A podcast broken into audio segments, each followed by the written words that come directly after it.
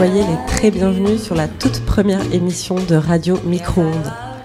Radio Micro-ondes, c'est un projet de radio amateur qui est accompagné par Radio Moulin, toute nouvelle radio implantée à la maison de quartier Moulin, à Lille, et portée entre autres par Pauline Guiffard. Pauline nous accompagne et nous donne des conseils ultra précieux pour fabriquer l'émission que vous vous apprêtez à écouter. Et c'est elle qui a la régie aujourd'hui, alors on lui dit déjà un grand merci. Alors on est dimanche, il est 16h, dehors il ne pleut presque plus, et on est ensemble pendant une heure depuis la quatrième édition du festival Microscopie, qui a lieu tout le week-end à Lille. Microscopie, c'est un temps fort consacré à la micro-édition, porté par Madeleine Wood et Léa Machado, alias les Pignata. Bien installé à l'auberge de jeunesse Stéphane Essel, le rendez-vous rassemble des illustratrices et illustrateurs, des auteurs, des autrices, des graphistes, des BDastes, des libraires, des éditeurs, des éditrices, des performeurs et des performeuses. Bref, en tout, près d'une centaine d'artistes venus de France, mais aussi de Belgique, présenter leur travail. Auto-édition, poésie, fiction, fanzine, livre-objet, le monde de la micro-édition s'avère tout à fait foisonnant dans les formes et les univers qu'il déploie lorsqu'on s'y penche un peu. Alors ensemble, on va prendre le temps d'aller scruter tout ça d'un peu plus près. Je suis Marie et à mes côtés il y a Audrey. Bonjour Audrey. Bonjour Marie. Et plusieurs invités sont autour de la table avec nous. On va vous les présenter, mais tout de suite je laisse la parole à Audrey qui va vous en dire un peu plus sur le déroulé de cette émission. Aujourd'hui, nous accueillerons Sarah Baraka qui nous lira un texte d'Élise Bonnard, Elliot Prado qui nous partagera un texte dont il est auteur, issu d'un travail d'écriture en cours. Nous parlerons micro-édition avec Antoine Leprêtre, Nicolas Belaïev et Félix Bizio. Notre discussion vous donnera un aperçu de ce qu'est la micro-édition, du sens que ça a de faire de la micro-édition aujourd'hui et des enjeux portés par celle-ci. On commence tout de suite par une lecture d'un extrait de Mode d'emploi de Céline écrit en 2017. Céline est graphiste et auteur. Elle met en page les livres des autres et les siens qu'elle auto-édite. Elle manipule des images photographiques, écrit des textes, interroge sa pratique graphique, flirte avec une approche conceptuelle ou philosophique. Ce texte sera lu par Félix Bizio, graphiste lui aussi et dessinateur. Vous êtes sur la page 2. Pour recommencer ce livre, fermez-le, puis assurez-vous d'être sur la première de couverture. Si ce n'est pas le cas, reportez-vous aux indications de la page sur laquelle vous vous trouvez. Pour revenir à la page 1, tournez cette page, puis regardez à droite. Pour atteindre la page 3, regardez à droite. Pour atteindre la page 4, tournez la page 3, puis regardez à gauche. Pour atteindre la page 5, tournez la page 3, puis regardez à droite. Pour atteindre la page 6, tournez la page 3, puis la page 5, puis regardez à gauche. Pour atteindre la page 7, tournez la page 3, puis la page 5, puis regardez à droite. Pour atteindre la page 8, tournez la page 3, puis la page 5, puis la page 7, puis regardez à gauche. Pour atteindre la page 9, tournez la page 3, puis la page 5, puis la page 7, puis regardez à droite. Pour atteindre la page 10, tournez la page 3, puis la page 5, puis la page 7, puis la page 9, puis regardez à gauche. Pour atteindre la page 11, tournez la page 3, puis la page 5, puis la page 7, puis la page 9, puis regardez à droite. Pour atteindre la page 12, tournez la page 3, puis la page 5, puis la page 7, puis la page 9, puis la page 11, puis regardez à gauche.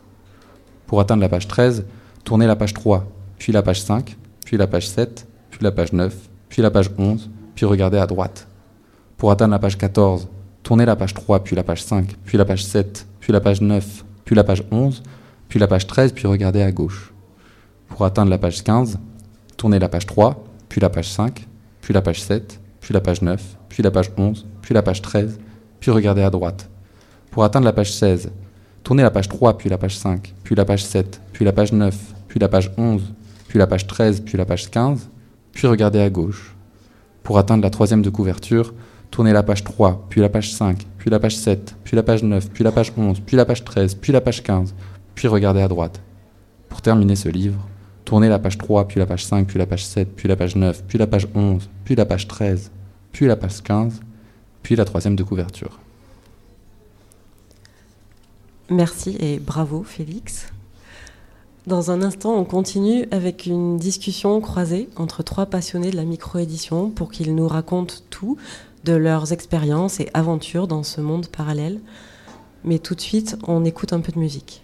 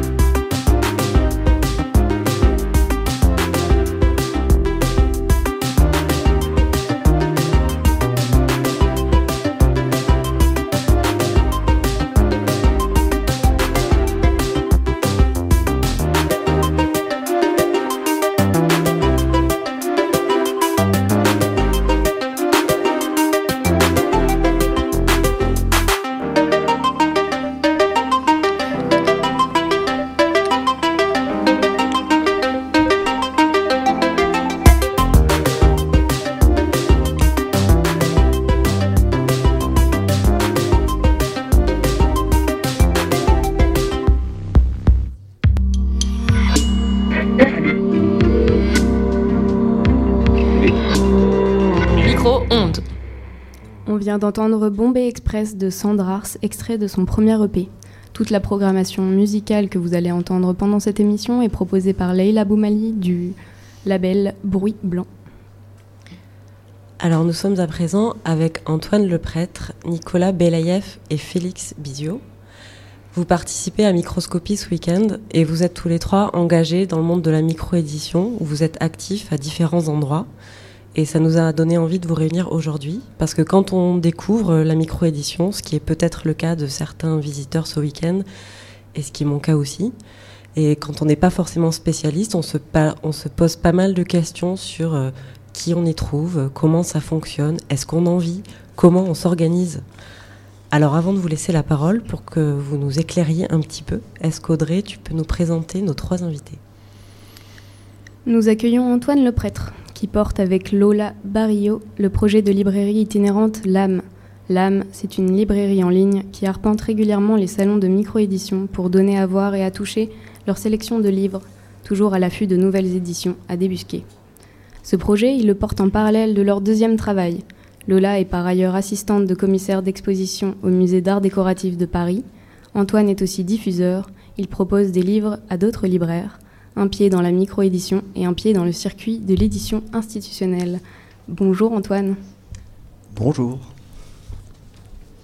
Parmi nous, il y a aussi Félix Bizio, qui nous a lu tout à l'heure un texte de Céline Gay. Félix est graphiste, dessinateur. Ensemble, nous avons monté l'atelier de sérigraphie Spectre Édition, au sein duquel nous auto-éditons des objets graphiques, bandes dessinées, illustrations, entre autres choses. Félix, bonjour. Bonjour. Le troisième et dernier invité est Nicolas Belaïev. Les éditions Acte Nord sont une de ses initiatives avec Corinne Clarisse. Il s'agit d'un projet d'édition indépendante il réalise des livres et fanzines en risographie, sérigraphie ou photocopie. Il s'intéresse au dessin, au collage, au graphisme. Il publie leurs propres projets comme ceux des autres. Leurs livres sont imprimés en nombre d'exemplaires restreints et reliés à la main. Ils sont à la recherche de livres surprenants, poétiques, spontanés. Les éditions Acte Nord sont basées à Charleroi, en Belgique. Nicolas Belaïev est aussi professeur de sérigraphie à Saint-Luc-Bruxelles, cofondateur des Tontons Racleurs, collectif de sérigraphie, et organise avec Corinne Clarisse le festival de l'image imprimée et de micro-édition Papier Carbone à Charleroi. Nicolas, bonjour. Bonjour, tout est vrai. Waouh. Alors, une première question pour éclairer un peu le paysage. Peut-être que j'adresse en premier à Nicolas. La micro-édition, qu'est-ce que c'est? Qu'est-ce qu'on y trouve? Et est-ce qu'il y en a une définition précise? Je ne sais pas euh, s'il y a une définition précise. Euh, en tout cas, euh, je peux parler en mon nom et ce que c'est pour moi. Nous, ce qu'on essaye de, faire et la raison pour laquelle on l'a fait de cette manière-là, c'est de produire, comme je le disais, enfin comme tu le disais dans la présentation, des livres surprenants, poétiques, des choses euh, qui n'auraient peut-être pas forcément leur place dans, euh, dans l'édition traditionnelle pour différentes raisons. Parce que les auteurs ne sont pas encore connus, parce que ça coûterait trop cher à produire autrement, parce que peut-être ce serait censuré, euh, un petit peu toutes ces... ou, simplement parce qu'on est on travaille parfois avec des auteurs qui ne sont pas en contact avec le, monde de l'édition traditionnelle ou qui n'ont pas envie euh, ça peut être pour des raisons euh, de créativité comme des raisons d'économie. C'est pour un tas de raisons. C'est des gens qui font des livres euh, de manière personnelle, autonome. Quel genre de micro-édition tu sélectionnes, toi, Antoine? Comment tu fais ta sélection, sachant que ta librairie compte près de 800 références? Alors moi c'est vraiment euh, très très subjectif, hein. c'est aussi idiot que du euh, j'aime ou j'aime pas. Étant donné que c'est un projet qui est complètement désintéressé en fait, euh, quitte à passer du temps à, passer tous mes week-ends, tous mes soirs et, qu'on sort à, ranger du stock et à mettre tout en ligne sur internet, bah, autant que ce soit des choses qui me plaisent vraiment. Et donc à la base ça partait d'une passion euh, que ce soit pour la photographie, le design graphique, le papier, et vraiment euh, d'être très attaché à la matérialité du livre. Donc en fait, euh, ça peut être tout et n'importe quoi, à partir du moment où ça ressemble plus ou moins à un livre en fait. Donc ça peut être de la photographie, du dessin, du collage, de la réseau, enfin peu importe au final la technique. L'important c'est l'objet avant tout en fait. Nicolas, tu évoquais les raisons multiples qui peuvent amener un artiste, une artiste à se lancer dans la micro-édition. Euh, du coup, c'est peut-être une fausse image, mais c'est, en faisant un tour dans le salon, on a l'impression que c'est des gens qui sont plutôt jeunes qui font de la micro-édition, mais je me dis que c'est pas forcément vrai. Non, c'est pas du tout vrai. Euh, D'ailleurs, il y a toute une histoire. Peut-être maintenant on appelle ça de la micro-édition, mais le livre d'artiste, c'est quelque chose qui a une, histoire assez longue. Il y a d'ailleurs des, des, endroits qui y sont consacrés, des bibliothèques, des... peut-être même des musées, ça je suis pas certain, mais, euh, mais je sais qu'il y a en tout cas à Bruxelles, par exemple, une bibliothèque euh, qui s'appelle le CLA, le CLA, le Centre du livre d'artiste, qui euh, collectionne vraiment des choses et, qui remontent à longtemps. Et, nous, par exemple, une personne qui nous a assez inspiré sur ce qu'on fait, c'est Bernard Villers, qui est un artiste belge et qui pratique en parallèle de son travail de peintre, qui, crée des éditions lui-même dans son atelier depuis au moins les, les années 60-70. et il y a d'autres exemples. Donc, euh, ce qui est intéressant de voir, par contre, c'est que après, euh, on va dire un boom numérique euh, qui a fait qu'on s'est tous retrouvés, toute une génération, à fond dans les ordinateurs et un peu perdu, enfin surtout avec l'arrivée des réseaux sociaux, tout ça, peut-être très très dans le dans le, monde virtuel. il y a une génération, et moi ça je le vois en tant qu'enseignant aussi, de, jeunes maintenant, parfois même de très jeunes, euh, qui, qui, retrouvent du plaisir à fabriquer des objets en papier. Euh, alors parfois avec bien entendu l'aide de l'ordinateur, pas toujours, mais, euh, l'objet revient, je pense. on l'a crié mort je ne sais pas combien de fois, mais le livre tient bon et donc sur cette échelle-ci aussi. Et Félix, toi qui as cofondé une maison de micro-édition avec Audrey, est-ce que tu peux nous raconter pour toi comment ça s'est passé un peu? Quel a été ton chemin dans ce monde-là? Ben moi, en fait, comme j'ai fait de la sérigraphie quand j'étais étudiant, dans le même atelier d'ailleurs où Nicolas euh, enseigne, euh, bah, c'est juste un truc que tu, comme un virus que tu chopes et ensuite quand tu sors de l'école, bah, tu as envie de continuer à imprimer.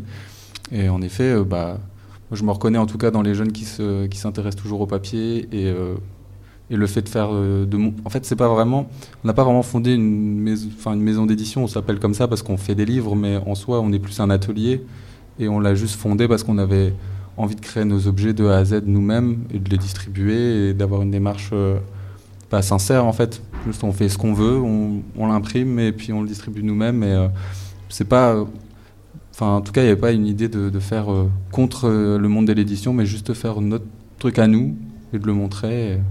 voilà Nicolas, est-ce que tu pourrais nous raconter un peu ton parcours? Comment tu es arrivé dans le milieu de la micro-édition à la base? Est-ce que c'était une, quelque chose qui était là directement quand tu es sorti de tes études artistiques? Est-ce que c'est venu après?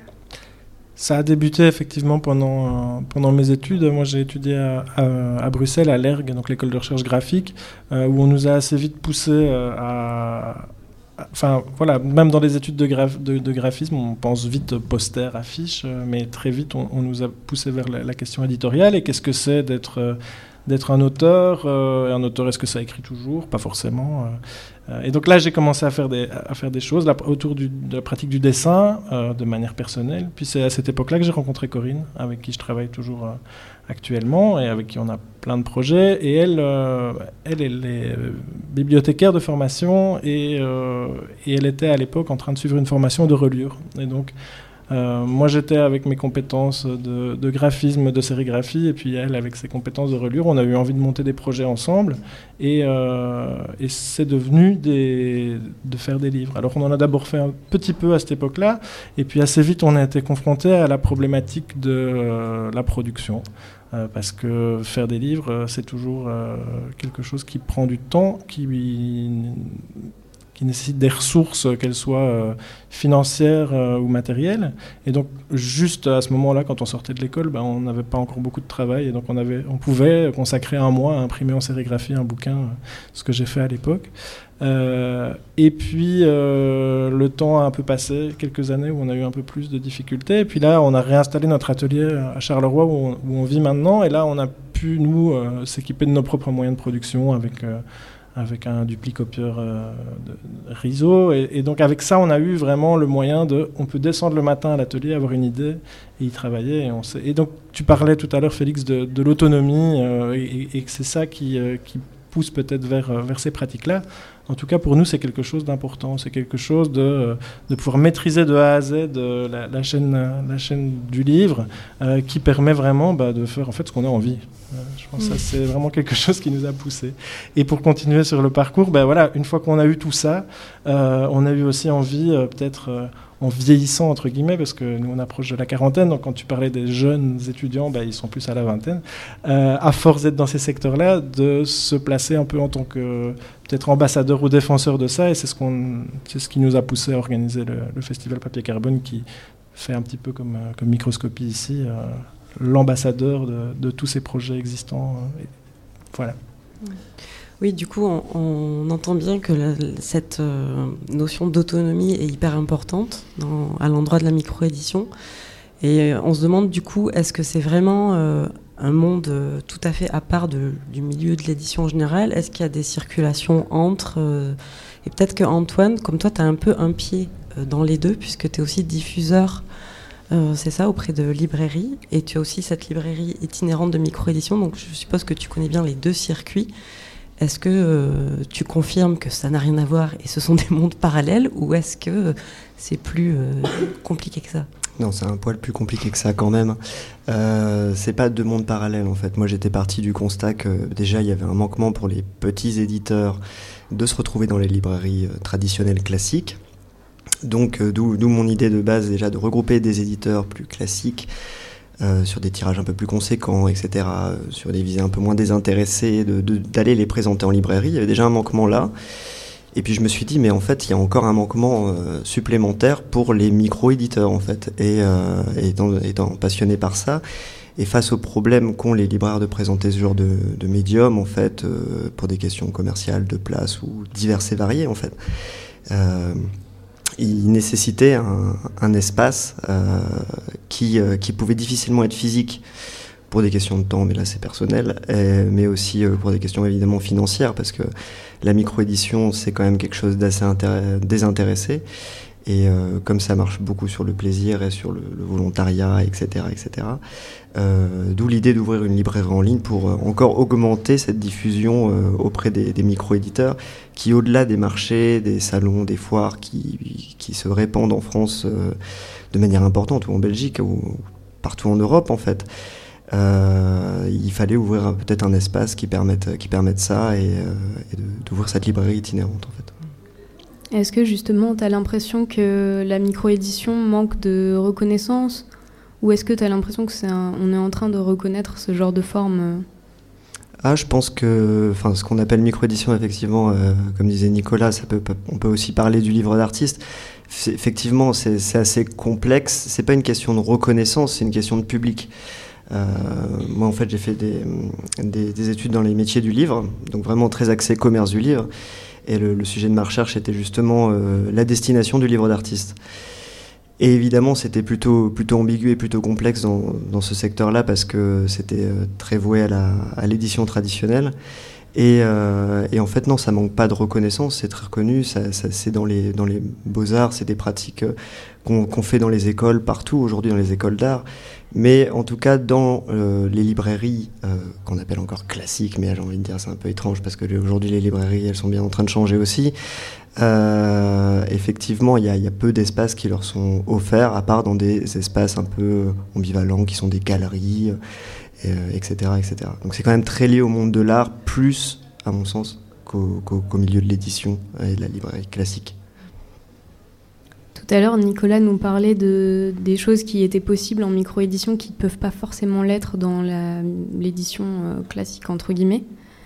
Est-ce que, euh, Félix, euh, toi, tu pourrais nous expliquer un peu ce que tu te permets en micro-édition que tu ne pourrais peut-être pas faire avec un éditeur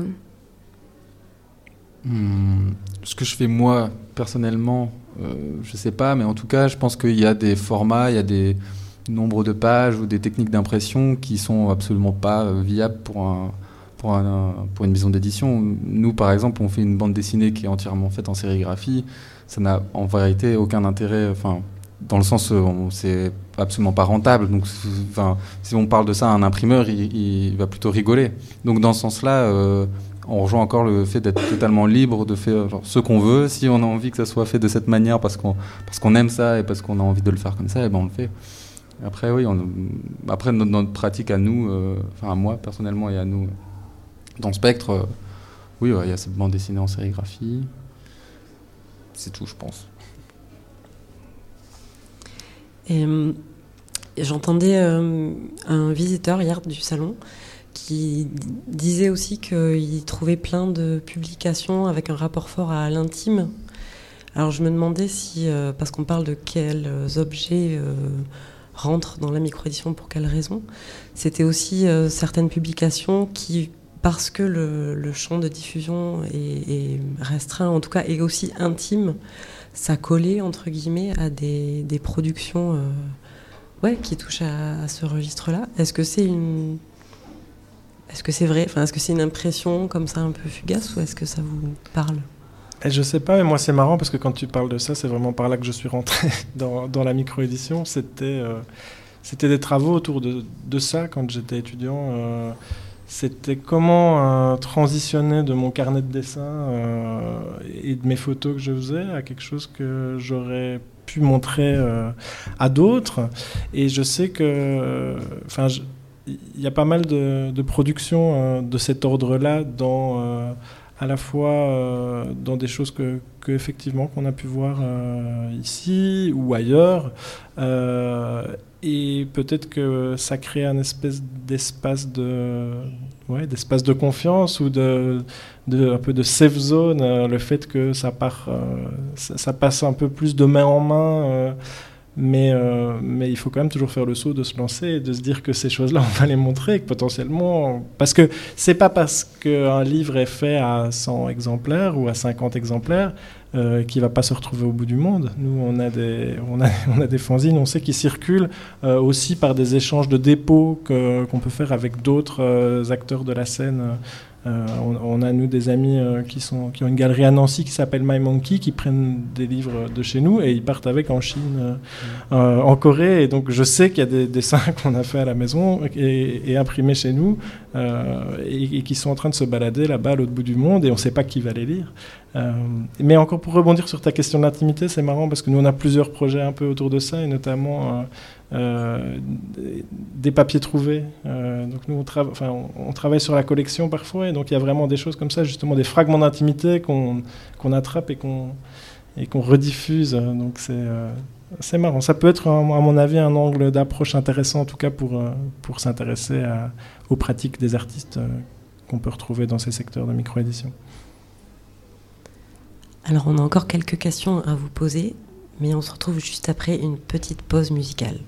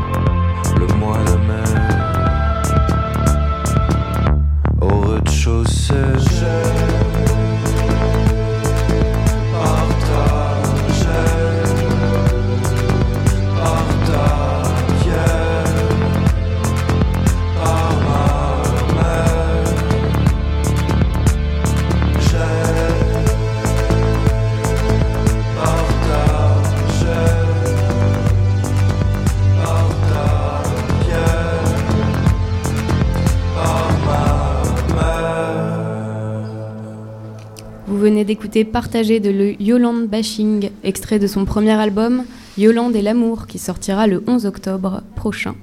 La release partie de son album aura lieu le 9 octobre à 20h à la Maison Folie Oisem. Il ne reste que quelques places. Si vous êtes intéressé, n'hésitez pas, foncez.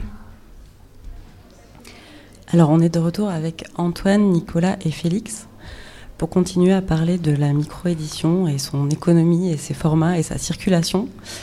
Et on vient d'avoir une discussion intéressante hors micro, donc ça nous a fait euh, penser à une question vraiment sur cette question économique, parce que d'après ce qu'on a compris, c'est quand même difficile d'en vivre de la microédition, c'est une pratique qui n'est pas forcément viable. Et, mais en même temps, parfois, c'est aussi éditer des très très beaux objets, donc qui coûtent euh, cher, je pense, j'imagine, à fabriquer. Et à côté de ça, on a des formats euh, fanzines, photocopiés, des choses qui sont euh, beaucoup plus cheap à fabriquer. Donc comment est-ce que tout ça cohabite en fait? Alors bah, dé- déjà effectivement, c'est vrai que euh, sur le fait que ça soit euh, difficilement rentable cette histoire, à partir du moment où on dit, enfin généralement les, micro-éditeurs ou les libraires qui travaillent là-dedans disent et sont fiers de le dire, moi je perds pas d'argent.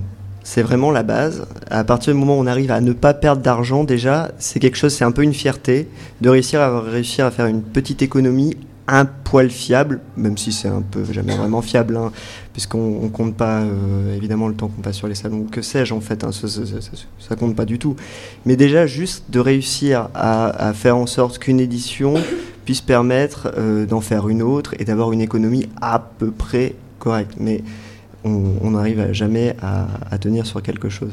Et donc en fait c'est vrai qu'il y a des les, formats photocopie, fanzine. euh, qui, euh, qui ont débuté dans les années 80 et qui étaient vraiment plutôt sur la gratuité, ça existe encore aujourd'hui et il y en a plein qui font euh, plein de choses de manière complètement désintéressée, complètement gratuite et vraiment à prix coûtant en fait, parce que c'est vraiment ça le... Et le fait que ça soit à prix coûtant, bien souvent, ça empêche toute diffusion par une quelconque chaîne du livre. Moi, je travaille avec des éditeurs ou des micro-éditeurs qui me disent ah mais moi c'est pas moi je, veux- bien te donner mes, éditions mais euh, c'est prix coûtant du coup euh, toi tu peux pas avoir de marge du tout et euh, parce que sinon moi je perds de l'argent. Et moi je dis bah ok d'accord dans ce cas-là si c'est vraiment à prix coûtant je les prends mais moi je gagnerai pas d'argent non plus et puis personne gagne de l'argent et puis c'est très bien comme ça. Et puis mais on continue de diffuser et puis parce que c'est l'idée en fait. Donc voilà c'est vraiment quelque chose d'assez passionné quoi. Mais comment ça marche du coup avec les, les libraires en fait Ah non. Ouais, c'est pas du tout des productions que tu essayes de, de mettre, de placer dans d'autres librairies. C'est Ah bah non, bah du que coup, là- dans la librairie itinérante. Quoi. Ouais, effectivement, parce que sinon c'est impossible, parce qu'il y a tellement d'acteurs dans la chaîne du livre, où tout le monde prend son, sa, sa part du gâteau, j'ai envie de dire, mais à juste titre, il faut bien le rappeler, hein, le monde de l'édition c'est quelque chose d'assez compliqué. Et, euh, et c'est vrai que euh, la micro-édition, ça se reconnaît aussi à ça, c'est que à partir du moment où on rentre dans une chaîne du livre, il faut des échelles économiques et euh, il y a des parts. Et, ben malheureusement, sur des petites éditions, des tirages à 50, à 100, avec des techniques d'impression un peu complexes ou des relieurs un peu complexes, et bah la chaîne du livre, on est, directement exclu pour des raisons économiques en fait. Mais après, il y a d'autres, y a d'autres manières de voir aussi. Il y a il d'autres choses qu'on soupçonne pas toujours. Mais par exemple, euh, il y a tout l'univers du photobook, donc le livre de photos, et là où il y a énormément d'objets. Qui euh, sont un peu des micro-éditions aussi, mais qui par contre, euh, une fois qu'on est sur des photographes un peu cotés, euh, il y a des choses qui, qui génèrent beaucoup d'argent en fait et qui partent très vite et qui gagnent en valeur une fois qu'elles sont épuisées. Et, ça pourtant ça ressemble et ça en est aussi de la micro-édition. Donc il il y, a plusieurs réalités qui se côtoient avec des manières de fonctionner qui peuvent être similaires et tu vas en avoir certaines qui sont quasiment désintéressées et qui génèrent pas ou peu d'argent et puis à côté d'autres qui vont monter en cote. Et c'est là qu'on sur la friction entre euh, parfois l'artisanat, le, DIY euh, pur et dur et puis le monde de l'art contemporain et, les questions de, ben voilà, oui, de, de code d'artiste. euh, et, tout ça se fréquente, mais donc parfois tu peux ne pas te rendre compte de ça, d'être dans un salon et voir des réalités et des logiques très différentes d'une table à l'autre. hein. Ouais, c'est vrai, pour rebondir là-dessus, moi j'étais au, MAL, donc le Multiple Art Days qui est à Paris, et en fait, où se côtoient des gens qui font des fanzines et puis des galeries qui font des éditions d'artistes à 700 balles. Et alors c'est sûr, quand on vend des fanzines à 10 ou 5 balles, bah, c'est un peu étrange de, côtoyer cet univers-là parce que eux, ils sont plutôt dans une logique vraiment de marché, de marché de l'art, à partir du moment euh, l'œuvre elle est unique. Et euh, même si c'est du multiple, ils vont euh, présupposer voilà l'unicité de la pièce avec 30 exemplaires mais tous signés et de manière différente. Parce que la signature ça compte aussi dans cette histoire de, de livre d'artiste et de, micro-édition. Et tout ça ça peut rentrer dans des marchés qui sont un peu complexes et qui sont vraiment ceux du marché de l'art. Et, il me semble que quand on parle de micro-édition plutôt que de parler de livre d'artiste la micro-édition ça se désengage un peu de ça quand même oui, non, carrément.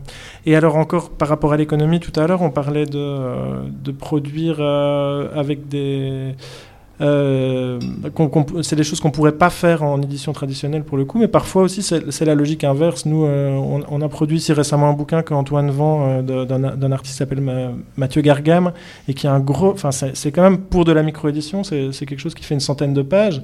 Et puis là, on a retourné le problème dans tous les sens. on est allé voir des imprimeurs et en fait, on se rendait compte qu'en offset c'était impossible à faire parce qu'il fallait en faire au moins 1000 pour, le, pour que le prix à l'unité soit rentable. Et par contre, là, le fait d'être en artisanat et de le faire à l'atelier avec la RISO où euh, finalement euh, tu, peux avoir un tirage intéressant à partir de 50, 100 copies, euh, ça va fonctionner, ben là on a pu se permettre de fabriquer un objet et d'en fabriquer la quantité qu'on savait. Enfin, on avait un budget qu'on pouvait mettre dedans pour fabriquer l'objet et avec en le faisant nous-mêmes, ben, on a pu se permettre d'en faire 150. Si on avait dû le faire en offset, il aurait fallu attendre 2, 3, 4, 5 ans afin d'avoir suffisamment d'argent que pour pouvoir le produire alors à ce moment-là dans une plus grosse quantité, mais, euh, mais c'est ça aussi parfois la, question de l'économie. Euh.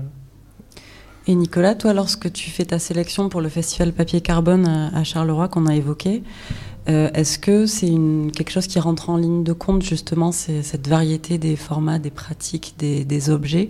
Est-ce que tu es attentif à avoir voilà, un espèce d'éventail assez large à présenter au festival? Vraiment, on essaye éventail à tout point de vue. Ça veut dire qu'on va essayer d'avoir des gens de la région là où on est installé, près de Charleroi, des gens d'ailleurs, des gens de Belgique, des gens de l'étranger, euh, des gens qui travaillent plus l'image, d'avoir quand même un petit peu des gens qui travaillent le texte, d'avoir des gens qui travaillent en réseau, des gens qui travaillent en sérigraphie, des gens qui font de la gravure, euh, d'avoir des garçons, d'avoir des filles, d'avoir... Euh, euh, ouais, des, gens qui, qui abordent les choses de manière différente et vraiment de ne de, de pas rester calé dans une manière de le faire. Euh, des livres plus chers, des livres moins chers. Je pense que ça doit être ça aussi dans ta sélection. de... Oui, exactement. C'est vrai que dans ma sélection, j'essaie de varier la, multiplicité des, supports, des, choses.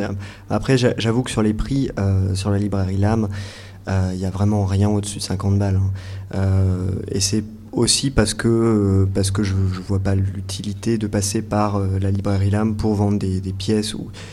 Puis en fait, j'ai pas, pas envie de ça. En fait, euh, ça serait déjà trop de responsabilité d'avoir des pièces qui coûtent un peu trop cher. Et puis, et puis ça m'intéresse pas en fait. Donc. Je crois que sur cette question du plafond de, du plafond de la valeur, nous, en tout cas, quelque chose qu'on s'est souvent dit et qui a vraiment fait partie aussi de la raison pour laquelle on est parti plutôt vers ça qu'à un moment, on aurait pu vouloir essayer d'aller plus dans le monde de l'art contemporain à côté, etc.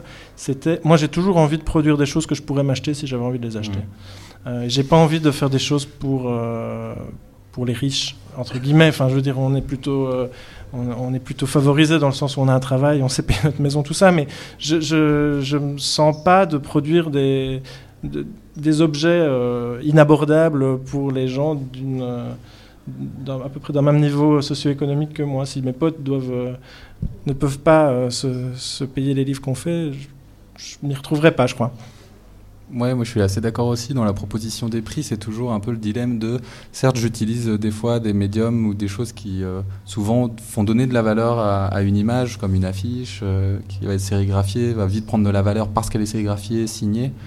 Mais en même temps, quand on fait un livre où nous, par exemple, quand on fait de la bande dessinée, c'est un art que tout le monde est censé pouvoir s'offrir. C'est quelque chose de plutôt un art qui est plutôt populaire aussi si euh, il faut payer 70 euh, balles parce que euh, une BD, je sais pas combien de pages, toi, ça, comment dire tu es obligé quelque part de le vendre là pour rentrer dans tes frais, etc. Enfin, ça n'a plus aucun sens. Donc, l'idée aussi d'essayer d'être accessible quand on, fait quelque chose. Et du coup, des fois, on baisse le prix par rapport à la vraie valeur aussi de.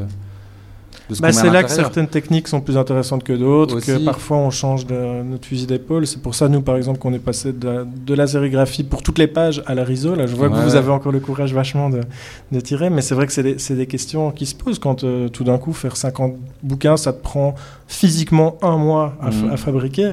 C'est difficile après de, le vendre, euh, de le vendre 10 balles, ce qu'on enfin, ce qu'on a tous fait à un moment. Voilà, c'est ça, et en même temps, on ne se voit pas le vendre à 50 euros. quoi. Exactement. Impossible. non, c'est sûr. Pour finir, est-ce que vous pourriez donner une recommandation, un coup de cœur récent, une découverte que vous avez fait pendant le festival?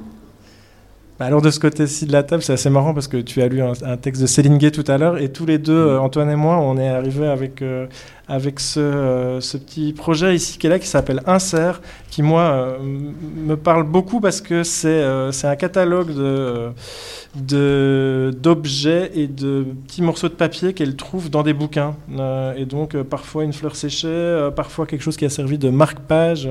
et moi c'est vraiment quelque chose qui, qui, me semble intéressant à plein de points de vue, notamment bah, justement on parlait de l'intime tout à l'heure, là c'est vraiment des petits morceaux d'intimité qui, qui ressurgissent euh, et, qui sont, et qui sont montrés. Il y a un côté un peu catalogue aussi que je trouve assez intéressant, vraiment une, approche euh, presque scientifique euh, de voilà, d'organiser ces, petits morceaux trouvés.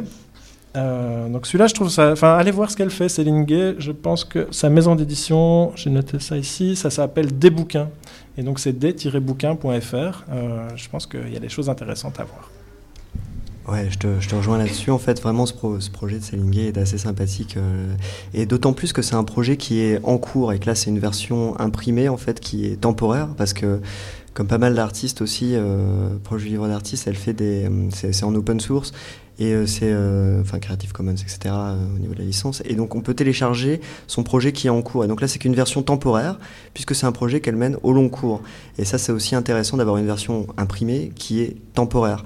Et donc là, ça donne aussi un effet, et c'est vrai que cet effet catalogue, et qui joue vraiment sur la matérialité en fait euh, du livre, sur le livre, ce qu'on peut y trouver, la trace qu'on y trouve aussi, ou qu'on y laisse en fait.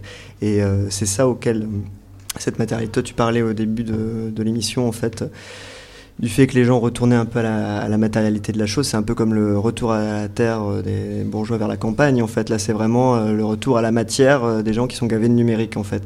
Les néo-imprimeurs. On a les néo-ruraux, là, il y a les néo-imprimeurs. Exactement, voilà, c'est les néo-papiers partout, quoi. Et donc, c'est très chouette. Et là, enfin, c'est un bel hommage à travers ce catalogue à, au livre, à tout ce qu'on peut y faire et à tout ce qu'on peut y laisser et, et qu'on sort. Félix, c'est quoi ton coup de cœur? Je pense que je peux rebondir justement sur le côté open source parce que moi j'ai pris euh, un fanzine qui s'appelle Printit qui est fait par Objet Papier. Donc c'est deux personnes qui viennent de Montreuil. Ils sont quatre, je pense. Ah, ils sont deux qui sont là. Ils sont deux qui sont, là aujourd'hui. Je les connaissais pas avant. Mais euh, et du coup, euh, eux, ce qu'ils proposent en fait, c'est c'est un fanzine quelque part où on où nous, nous sommes impliqués, on doit aller sur un site internet, en fait, tout, le, tout le code pour, pour la mise en page du fanzine est fait euh, sous CSS. Et euh, on va venir euh, sur, sur leur page, on va mettre notre prénom, on va choisir certains, certaines données. Et en fait, aléatoirement, la mise en page va changer. Il y a des, il y a des typos qui vont, qui vont se mettre à, à des endroits ou d'autres. Il y a des, des, tops qui vont se faire aléatoirement. Donc chacun aura un peu son exemplaire. C'est le, le zine dont tu es le héros. Voilà, un peu dont tu es le héros sur Internet. Euh, ou en toi, tu es le créateur, je dirais. Et, euh, et du coup, voilà, je trouvais euh, l'idée vachement surprenante. Et ça, c'est bien un exemple de choses qu'on verrait rarement, en tout cas. Peut-être on peut juste décrire un tout petit peu l'objet parce que vous l'avez pas sous les mains. Donc, c'est on achète en fait une pochette dans laquelle il y a un mode d'emploi, une petite réglette de reliure et du papier vierge. Et donc euh, après, on va sur, le, sur leur site internet, on met le papier dans son imprimante, on, suit l'aventure du fanzine dont on est le héros, et, euh, et, puis on appuie sur imprimer et on reçoit les feuilles. Et puis à ce moment-là, seulement on peut monter son, son livre et le lire. Donc on n'achète pas un livre, on achète le matériel pour le fabriquer. C'est un livre un, peu en kit comme, comme chez Ikea. Quoi. Et ce qui est amusant aussi, c'est que pendant le festival, ils, ont, ils ramènent leur imprimante et on peut le faire en live. Il y a une petite plaque à découpe et hop, on y va, on peut faire son fanzine euh, tout de suite. Quoi. Et du coup, j'enchaîne tout de suite. Moi, j'en avais pris deux, mais il y en a d'autres qui sont un, peu plus petits. Mais euh, c'est juste. Euh, moi, j'aime bien aussi dans tous ces festivals, c'est tous les petits fanzines qui sont vraiment faits euh, un peu à l'arrache, mais avec. Enfin, voilà, c'est. Ah, c'est souvent, c'est les premiers. C'est les euh, premiers, mais c'est aussi. c'est les euh, prémices. moi, ça me rappelle. euh, Enfin, j'ai également fait l'ergue à Bruxelles et, euh, et c'est des choses qu'on faisait beaucoup et qu'on voyait beaucoup. Et euh, du coup, c'est des petits livres con- concepts en fait. C'est une blague, c'est une idée et on, on le décline, on en fait un- un- une petite édition euh, qui va vite à faire, mais qui fait, qui fait rire tout le monde et on vend ça pas cher dans les salons. Et du coup, moi, j'ai trouvé euh, un truc qui s'appelle Presque de chez euh, Dans le Salon, des gens de Paris. Et, euh, et en fait, c'est. Enfin là, en tout cas, c'était deux filles derrière le stand, je sais pas combien ils sont en tout.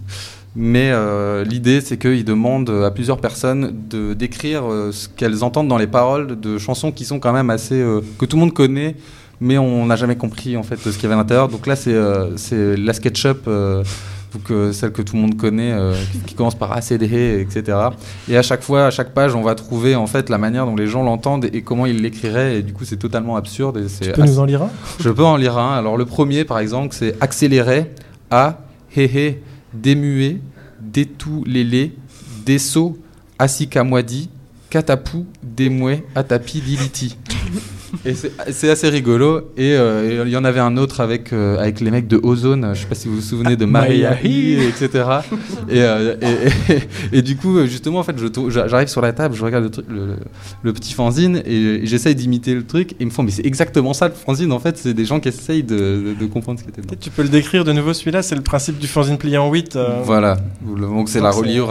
C'est vraiment très c'est facile. Une feuille de papier, quoi. Oui, avec on, on, on incise au milieu et ensuite ça nous permet d'avoir un, un petit fanzine qui fait euh, 8 pages. 8 pages. Voilà, c'est ça. Et du coup là, c'est quand même en couleur. Alors ça, c'est incroyable. hein. Ils ont fait le choix de la couleur. euh, J'aimerais savoir. Il y a euh, peut-être une imprimante à l'école où tu payes pas. ah, c'est ça. Ou peut-être zip, ça, ils ont appuyé, je sais pas. Mais en tout cas, ça me fait bien rire et je trouve que c'est important qu'il y ait toujours des personnes pour faire ces, ce genre de petits bouquins euh, qui, qui me font rire. Et moi, c'est aussi pour ça que j'aime bien venir dans les, dans les salons. C'est que, en effet, il y a à la fois des gens qui sont extrêmement forts dans l'image, qui font des choses super léchées. Et en même temps, tu as aussi des gens qui arrivent avec des, des, des bonnes idées, des choses rigolotes, des fois sans budget, mais du coup, ça, ils se creusent la tête et ils font des trucs super cool. Comme ça.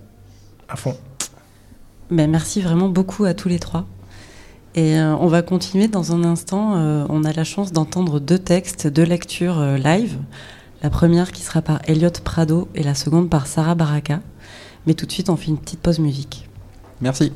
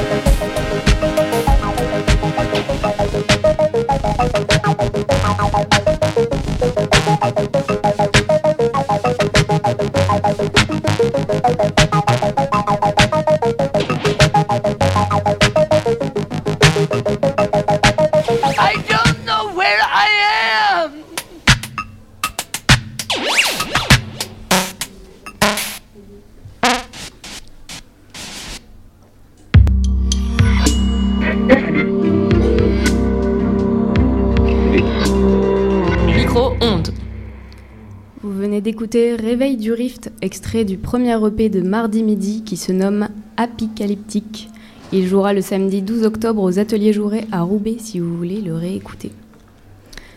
Elliot Prado est danseur, interprète, performeur, écrivain lillois qui fait partie de la géniale Pignatime.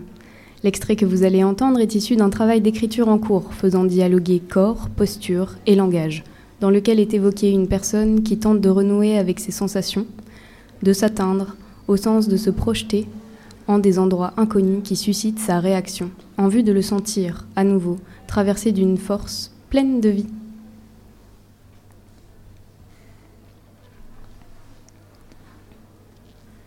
Il se toque pour entrer.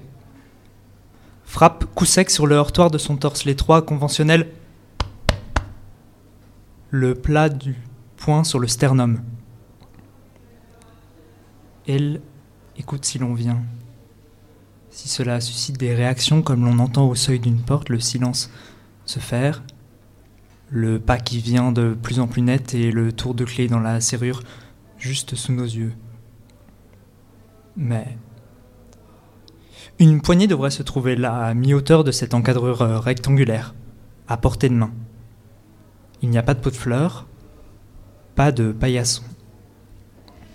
Elle constate qu'il n'y a pas de serrure non plus sous la poignée qui n'existe pas.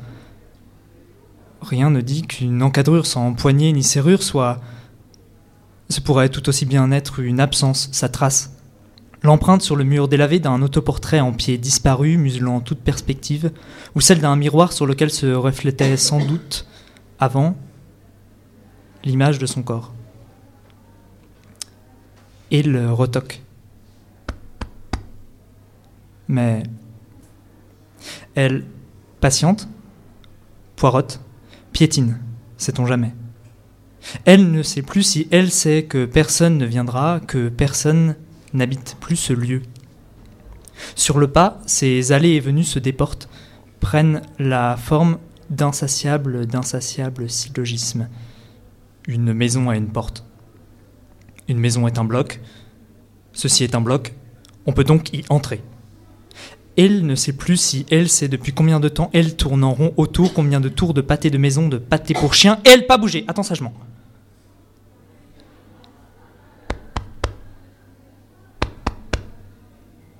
Elle toque toujours deux fois, puis au bout d'un moment, rôde à nouveau. Un premier coin, un deuxième, un troisième, un quatrième. Au début, cela avait été une surprise de ne pas retrouver la porte au détour du quatrième coin. Et il soupçonna la maison de ne pas être tout à fait quadrilatère.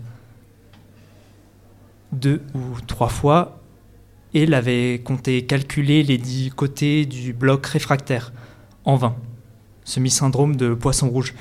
Et puis quelquefois, aucun angle ne lui venait plier son chemin de ronde. Quant aux matériaux des murs, il n'a jamais vraiment réussi à les identifier. Pas l'âpre de la brique, de la pierre ou du crépi. Certes, le lisse du béton, mais seulement de haut en bas brossé dans le sens du poil pour cause d'une espèce de pellicule dufteuse. Sa consistance molle pourrait évoquer une sorte de plastique malléable, mais ce qui écarte toute conjecture en la matière tient dans une impression fine que cela respire, que cela transpire même par endroits, que cela vit. Mais le plat du poing sur le sternum, trois coups, se toque et se retoque, Elle est persuadée que quelque chose l'attire ici, qu'un lien demeure. Quand elle arrive à rester en place assez longtemps, quelquefois cela arrive, quand elle arrive à rester en place assez longtemps, à prendre le temps d'attendre, aux aguets du silence qui peut-être se fait, du pas qui vient de plus en plus net et le tour de clé dans la serrure juste sous nos yeux, la maison s'altère. Et elle se rend compte. Elle se rencontre et elle se rend compte qu'il s'agit de sa propre maison. Mais chassée, elle pense souvent toi avant chez soi. Parce que paraît-il, vivre nécessite une maison, l'idée fixe alors la fin, entrée, et le moyen, une ouverture. Rien ne compte plus alors. Son opiniâtreté s'attelle au périmètre.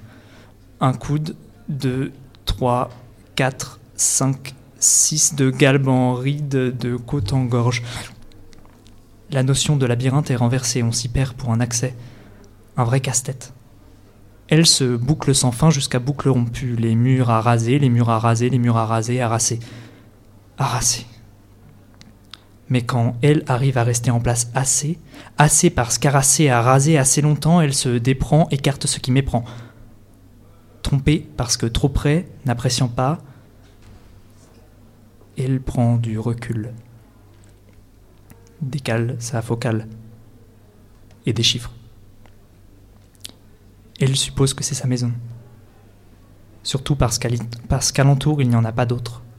Parce qu'alentour ce n'est qu'un terrain vague, sans herbe et sans relief, un territoire désert, plat, vide et blanc, parce qu'alentour il n'est rien à quoi se rattacher, parce qu'alentour, parce qu'alentour, parce qu'alentour, parce qu'alentour, parce qu'alentour, parce qu'alentour, n'est qu'un écho vaste.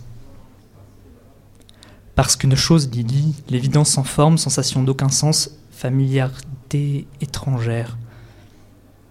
Elle est hors depuis si longtemps, vacant que dedans s'est échappé.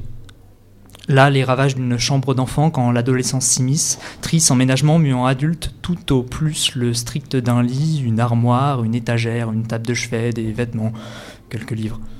Cette épure des démonstrations des magasins de mobilier, sobriété d'un aménagement en toc. Rien de vraiment habité. Quand elle tente de les visualiser, les pièces à vivre n'ont plus leur nom et les détails en bord perdu 1, 2, 3, soleil s'évaporent. S'évaporent en volutes si logistiques.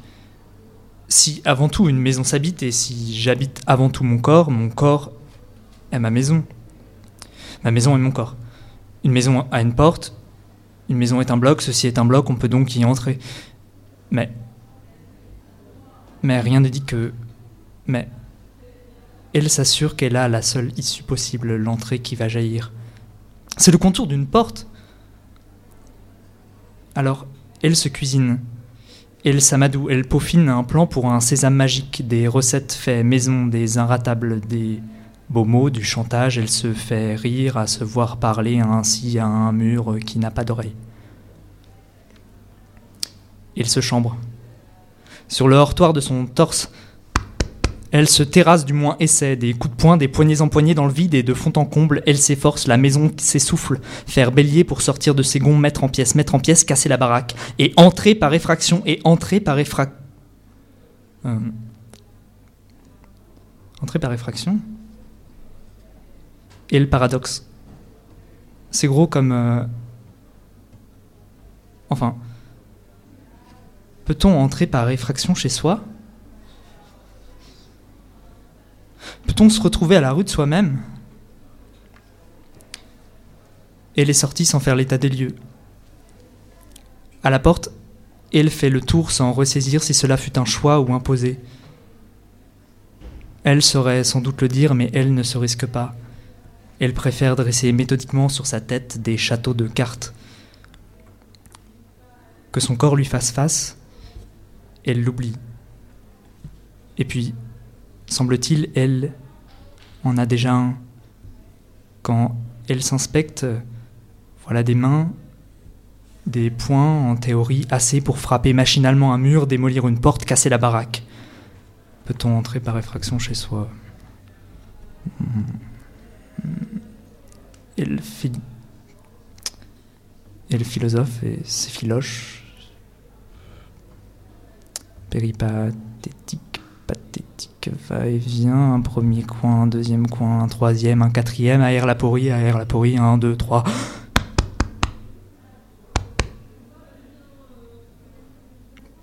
Quand je dis je, je. Quand je dis je, je ne prends pas de risque.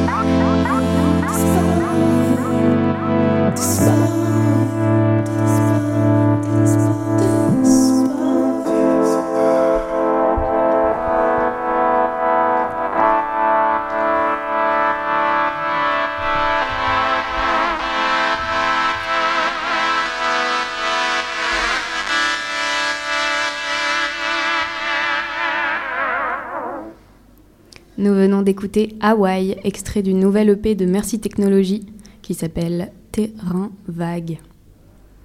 Sarah Baraka écrit, disons que c'est sa pratique principale. Dedans, il y a la manière dont se comportent les sons à l'oreille, la manière dont les mots se percutent, comment ils se rencontrent. C'est une écriture qui a décidément une, habitude, une habituelle tendance au fragment. Elle parle et questionne l'intime et l'identité, la sexualité et l'érotisme, le collectif, la communauté. Le texte lu aujourd'hui par Sarah est celui d'une autre, Élise Bonnard, écrivaine lyonnaise, dont les mots et les images connectent joyeusement des canaux qui font des étincelles dans le cerveau de Sarah. C'est l'extrait d'un texte écrit en mars 2018 qui s'appelle Le vaudou ne se pratique pas sur un tapis mou. Cette nuit, nous sommes trois corps. Dents, pupilles, sueur, langue, crâne, plantes de pied, épiderme, doigts, salive, grognement, cheveux, lèvres, cris. Trois corps, un seul esprit. Nous luttons, nous nous débattons, nous nous aimons comme si nous allions mourir. Nous mourrons sans regret. Cette nuit, le sexe n'est pas un jeu. Notre vie est en jeu. Il nous faut honorer notre rencontre. Nous le savons, tous les trois.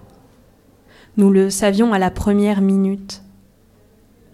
Il faudra vaincre ensemble. Il faudra s'aimer. Nous nous devons de nous aimer.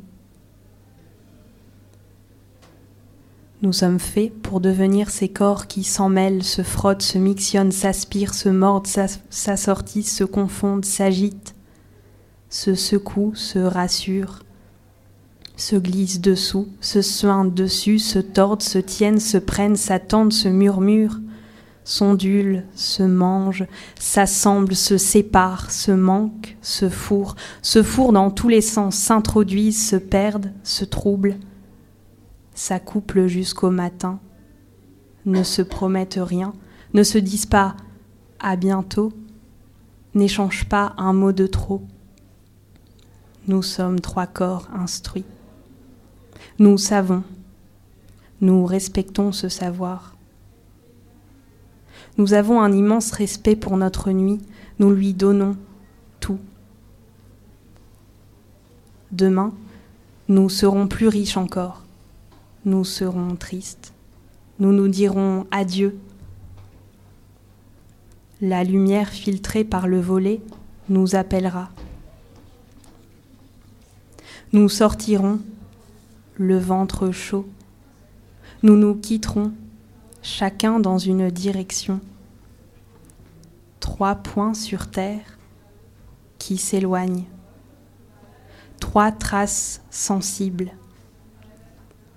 Nos trajectoires formeront une carte. Nous dessinerons une nouvelle société. Nous comprendrons que nous avons été précurseurs, que nous avons bien fait d'être confiants, qu'il faut continuer que la passion ne s'arrache pas facilement, que le jugement reste fort, que la révolution signifie aussi le mouvement orbital d'un corps, que l'axe central est à questionner, que les corps reviennent au même point, qu'il faut alors recommencer.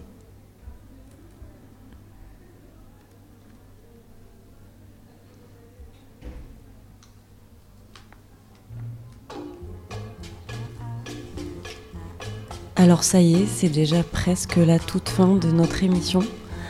Alors on voudrait dire un grand merci à tous les invités, à Sarah Baraka et à Elliot Prado pour leurs textes et leurs lectures, à Antoine le prêtre, Nicolas Belaïev et Félix Bizio, à Pauline Diffa à la régie et à Leïla Boumali à la programmation musicale.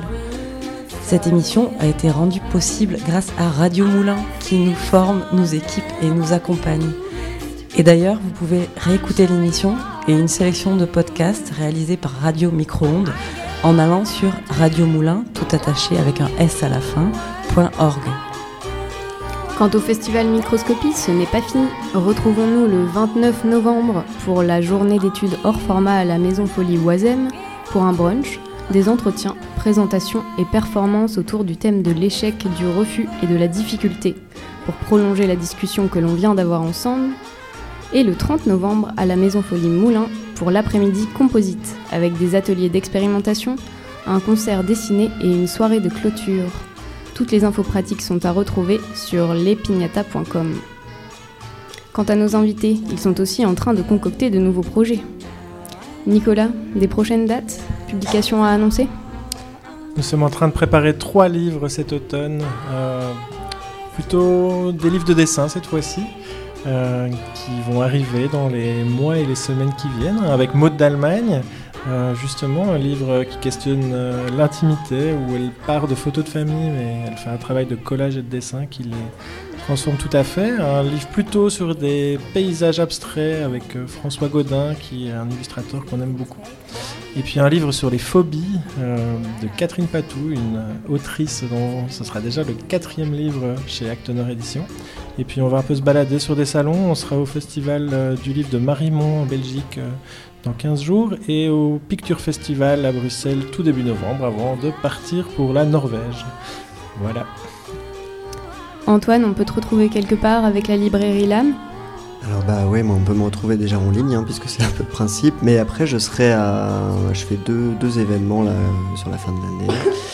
Euh, l'espèce de grand messe de l'édition d'artistes à Offprint à Paris, euh, gros événement. Et puis complètement, mais euh, vraiment rien à voir, c'est le marché de Noël de la ville de Saint-Denis où je suis et ça me fait très plaisir d'y être parce que entre Offprint au Beaux-Arts de Paris et le marché de Noël de Saint-Denis, bah moi je m'y retrouve. Voilà. Et merci à vous. Félix, est-ce que tu as des éditions en cours? Euh, oui, des éditions en cours, on en a deux. On en a une qui s'appelle Galactic Jungle, qui est fait en collaboration avec euh, Arnaud Hyperzil, qui, euh, qui fait des maquettes en papier découpées au laser. Et donc ça sera une bande dessinée encore sérigraphiée avec une maquette à construire, qui a un lien avec l'histoire, quelque chose qui se passe dans l'espace avec des monstres.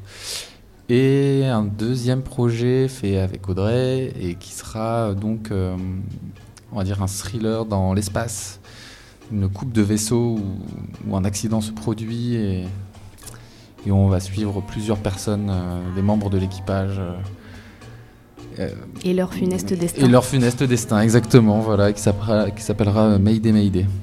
Merci à tous et bon après-midi. Merci beaucoup. Merci. Merci.